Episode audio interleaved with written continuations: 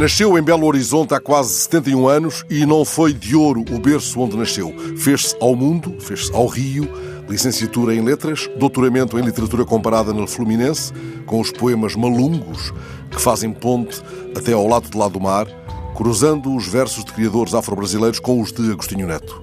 A vida não matou nela a mítica esperança, por muitas que tenham sido as histórias de leves enganos e parecenças que a vida pôs diante dos seus passos. Escreveu no conto Insubmissas Lágrimas de Mulheres: Eu quero viver a grandeza da minha velhice e estou conseguindo, sem mentiras, sem falsos remédios. Não quero me iludir com a promessa de um falso tempo que já passou.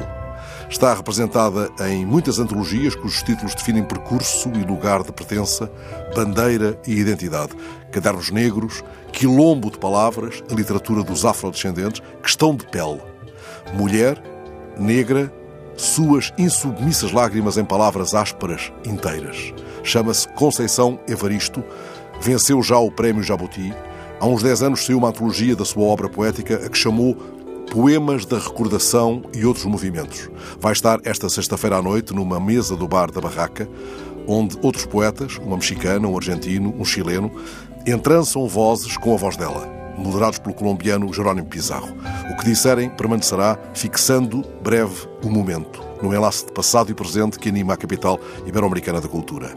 Escrever é para ela, ela o disse, um modo de ferir o silêncio imposto, Podemos encontrá-la também no blog Nossa Escrevivência. Em algum momento seremos tocados pelo fogo que nela arde, o fogo de que ela fala num dos poemas da recordação e outros movimentos.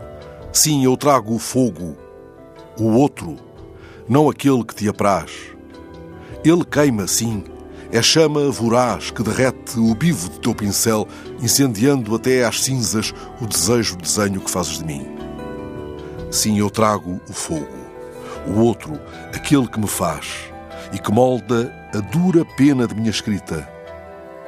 É este o fogo, o meu, o que me arde e cunha a minha face na letra desenho do autorretrato meu.